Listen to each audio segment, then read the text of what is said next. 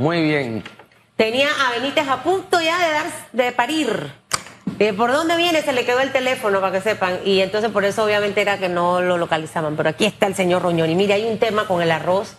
Vimos desde la semana pasada manifestaciones de los productores específicamente.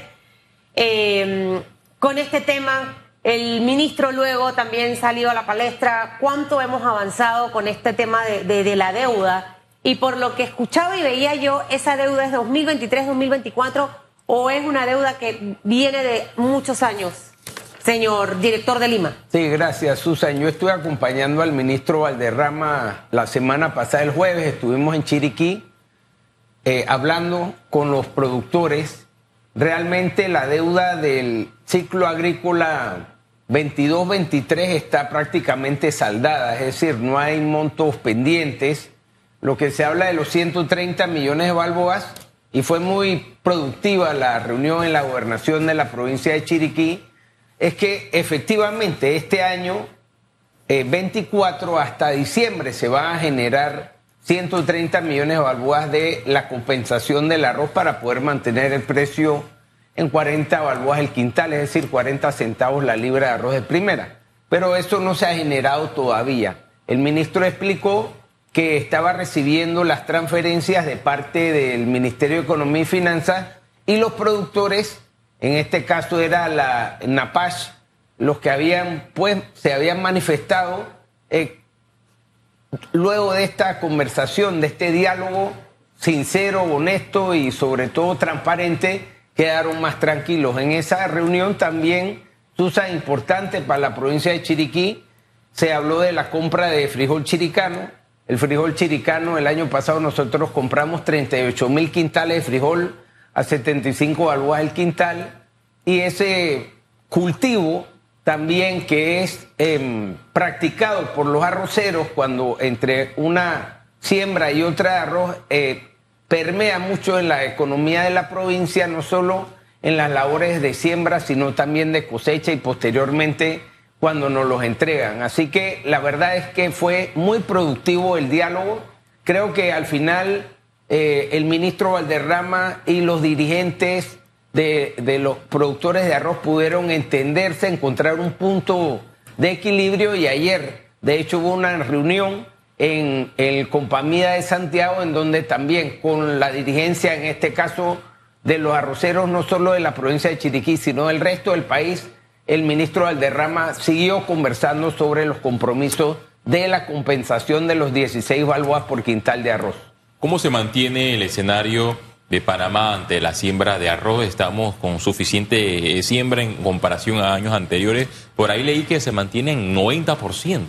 Bueno, el, el, óptimo de, de la proyección del Ministerio de, desarrollo agropecuario son 90 mil hectáreas y lo que tiene ahora mismo registrada la Dirección de Agricultura y la cadena del arroz sobre todo es aproximadamente 85 mil hectáreas, es la proyección que tenemos. Como es el grano que más se consume en Panamá, también hace falta importar estas importaciones.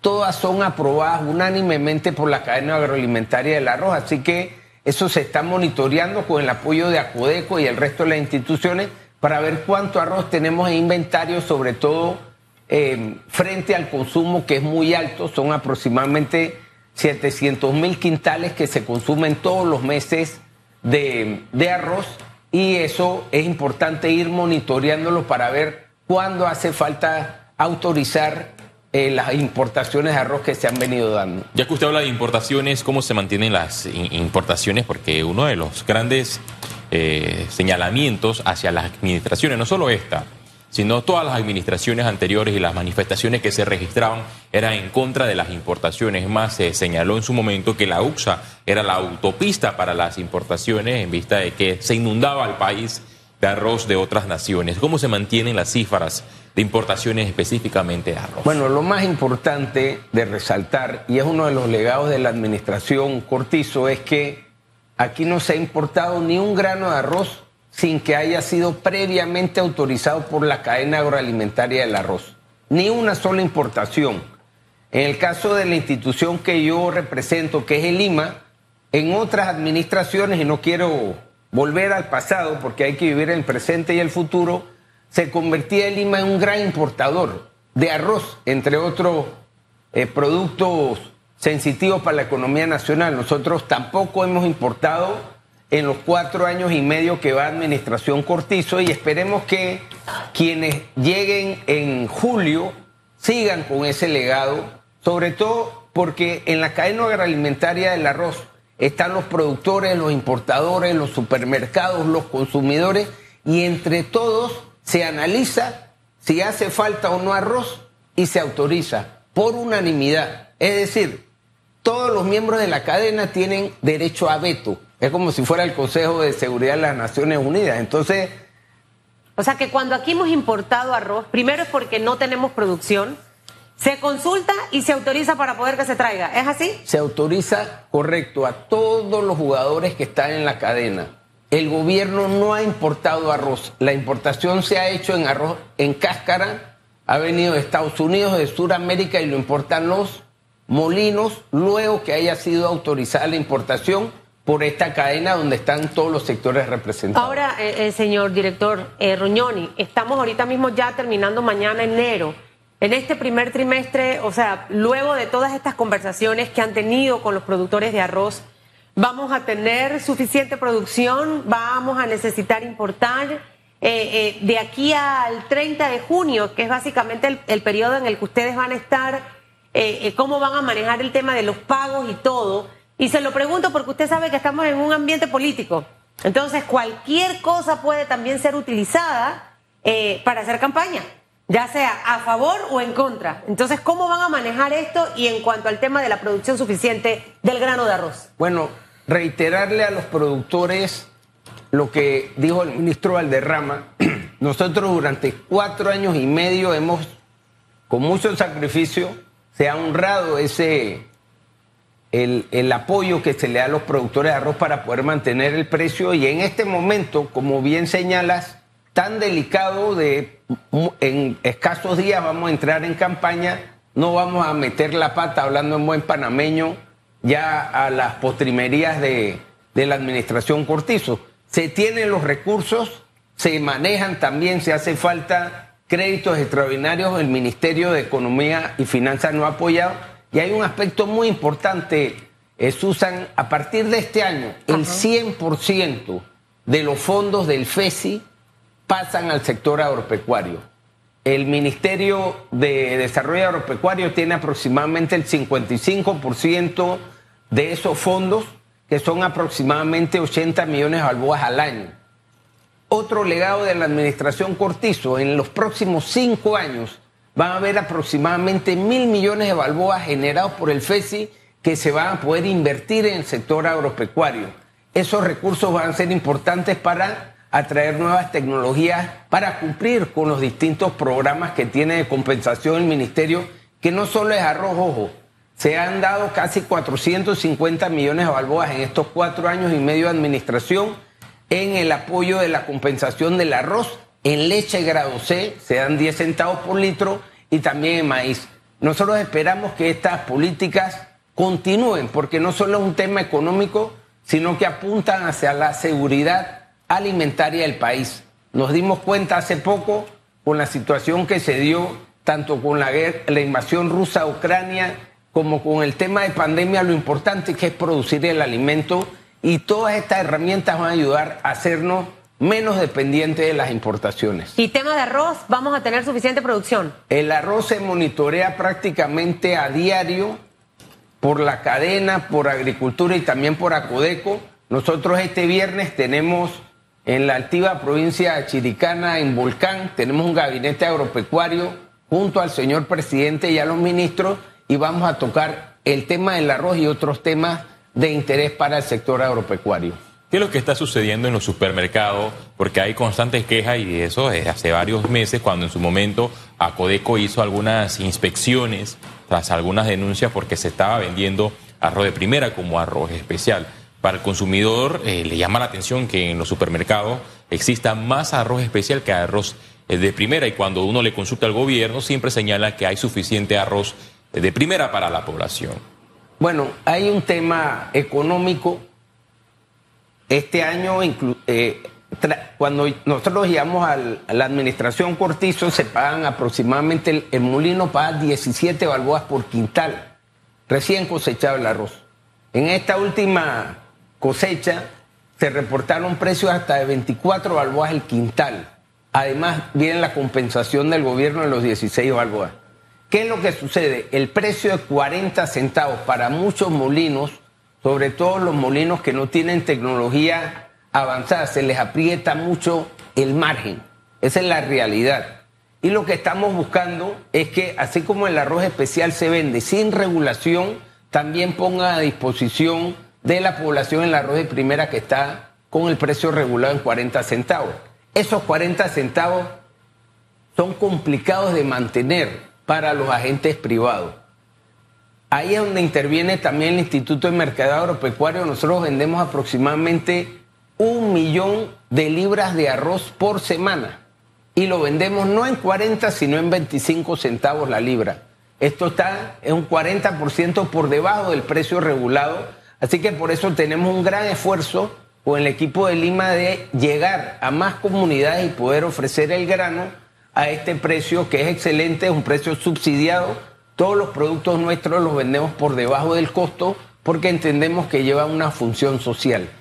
Y tratamos de compensar. El Lima aproximadamente ofrece el 20% del arroz de primera que necesitamos y con la apertura de tiendas, nosotros vamos a estar eh, junto al presidente abriendo una tienda en Paso Ancho, en Volcán, donde están las instalaciones de la cadena de frío.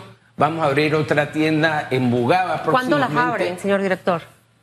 ¿Cuándo deben estar listas El viernes abrimos la de Paso Ancho y yo calculo que antes, despuesito que regresamos de carnavales, debemos estar abriendo la de Bugaba. ¿Qué van a tener esas tiendas? ¿Son parecidas a las que tenemos en la ciudad de Panamá? el consumidor va a poder encontrar el producto. Todos los productos de Lima, que son productos de la canasta básica, a precios subsidiados, lo va a encontrar, al igual que en el resto de las tiendas nuestras. Vamos a abrir en Chorrera, también en Mercachorrera. Estamos buscando un lugar en Arraigán eh, para tener establecimientos que abren de lunes a viernes. Y tenemos el arroz, que es lo que más vendemos. Nosotros el 80% de la facturación de Lima es arroz pero también vendemos, por ejemplo, aceite, un Balboa. Eh, hace poco hicimos un ajuste, estamos vendiendo aceite nacional, aceite de palma aceitera producido en Barú, lo vendemos en un Balboa el litro. Vendemos también macarrones, por ejemplo, hechos en Panamá en 25 centavos la libra. Tenemos atún en 30 centavos, sardinas, todos los productos de Lima los vendemos en las tiendas nuestras. Nosotros lo que queremos es dejar al menos cinco tiendas adicionales, agrotiendas, para que haya lugares donde puedan ir las familias, sobre todo escasos recursos, a adquirir productos a precios muy módicos, precios subsidiados. Se acaba el tiempo, no de, no de la entrevista, todavía no quedan unos minutos más, pero se le acaba el tiempo a la administración Laurentino Cortizo. Ya 30 de junio es el último día que en realidad ustedes van a seguir eh, trabajando durante esta administración. ¿Cuáles son esos retos que quedan pendientes? Porque nos hablaba en materia agropecuaria de algunos de los logros que ha podido alcanzar este gobierno, pero qué cosas quedan pendientes que, que debe continuar o debe arrancar la próxima administración, entendiendo que las próximas guerras en el mundo, señor director, van a ser por la comida y por el agua. Garantizar la seguridad alimentaria del mundo es uno de los retos principales que hay. Lo vivimos en pandemia, como había escasez de ciertos productos, lo vivimos ahora con el tema de los cierres eh, solamente en los cierres obstaculizaron todo el tema del tomate, el ají, la cebolla, la lechuga, crisis en los restaurantes de la ciudad y otros puntos precisamente por esto, ¿no? ¿Hacia dónde debemos ir básicamente esos retos que nos quedan como país? Susan, yo creo que lo más importante es que el gobierno que entre el primero de julio de este año siga dándole confianza al productor. Ya lo hemos dicho, el fertilizante más efectivo para el productor agropecuario es tener confianza en su gobierno, un gobierno que en las buenas y en las malas estemos del lado de los que producen, de los que desde tempranito, cuando la mayoría de la población sigue durmiendo, están ordeñando el ganado o salen a las faenas productivas. Hay una situación que nosotros hemos logrado enfrentar que es con esa desigualdad que se dio con los tratados de libre comercio. Nos vendieron una panacea y realmente los números no acompañan a lo que en su momento yo creo que de buena fe se negoció. Por ejemplo, el mercado de los Estados Unidos antes del tratado para Panamá eran 300 millones de balboas en exportaciones, hoy en día son 100. Es decir, un tercio de lo que eh, exportamos a Estados Unidos antes del tratado.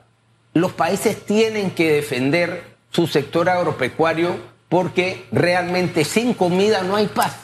Entonces, nosotros tenemos varias herramientas que estamos dejando, que esperemos que se mejoren inclusive, pero todo apunta a darle seguridad al que invierte en cebolla, en arroz, en lechería, en todos estos productos sensitivos con los cuales no podemos seguir eh, funcionando como país. Hay cinco rubros que somos lo que le hemos solicitado a Estados Unidos revisar. Arroz, algunos productos lácteos, carne de pollo, carne de cerdo y también carne de res. Esos productos hay que protegerlos y el sector solito invierte. Tenemos una banca privada y una banca estatal muy buena, muy agresiva. Tenemos excelentes intereses en el sector agropecuario que precisamente el FESI ayuda a compensar. Eh, y eso es, yo creo que uno de los legados del presidente Cortizo es esa confianza que siente el sector de que el gobierno, todos los que estamos en las distintas instituciones, estamos alineados para proteger y promover la producción agropecuaria panameña. ¿Cómo se encuentra la cadena de distribución tomando en cuenta que hubo una escasez producto de las manifestaciones en rechazo al contrato minero, pérdidas eh, millonarias en el sector agropecuario? ¿Cómo se mantiene esa distribución que inicia desde, en algunos casos, desde tierras altas y que finaliza en el plato del panameño? Félix, uno de los, luego de los cierres injustificados que tuvimos en noviembre y esta situación tan difícil que vivimos, yo he acompañado a Valderrama a varias reuniones y lo que quieren los productores es seguridad jurídica. Si nosotros le damos esa tranquilidad que cuando sale la cebolla no nos está invadiendo con cebolla holandesa, ellos van a seguir produciendo y de hecho ya están. Lo que hay es que evitar que las protestas se conviertan en unos cierres injustificados de calles que al final ¿Afectan la producción? Nos afectamos todos. Se encarecen los alimentos, los productores tienen que votar eh, la comida que necesitamos en Hay la ciudad. Hay que importar.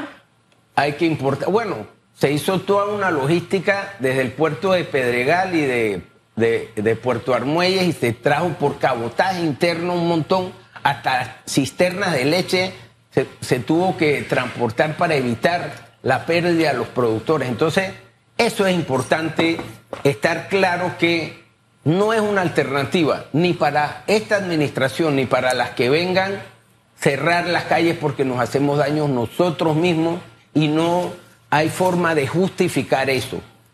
Con esa seguridad jurídica, con esa tranquilidad que tengan los productores, que todos los sectores, que todo el sector agropecuario, que el Ejecutivo está de su lado, solito vamos a seguir desarrollando y siendo más eficientes, sobre todo hacia esa seguridad alimentaria que necesitamos.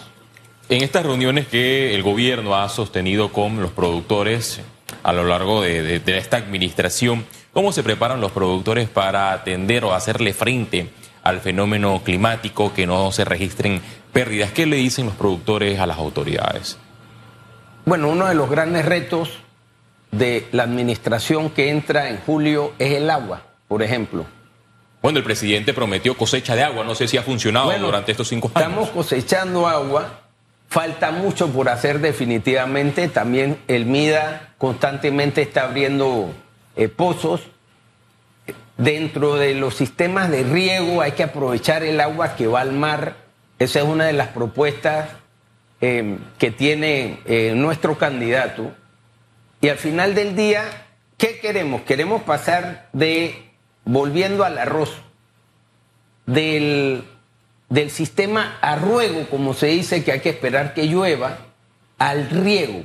Nosotros solo tenemos 11 mil hectáreas en riego de esas 80 mil, 90 mil que estamos hablando hace poco.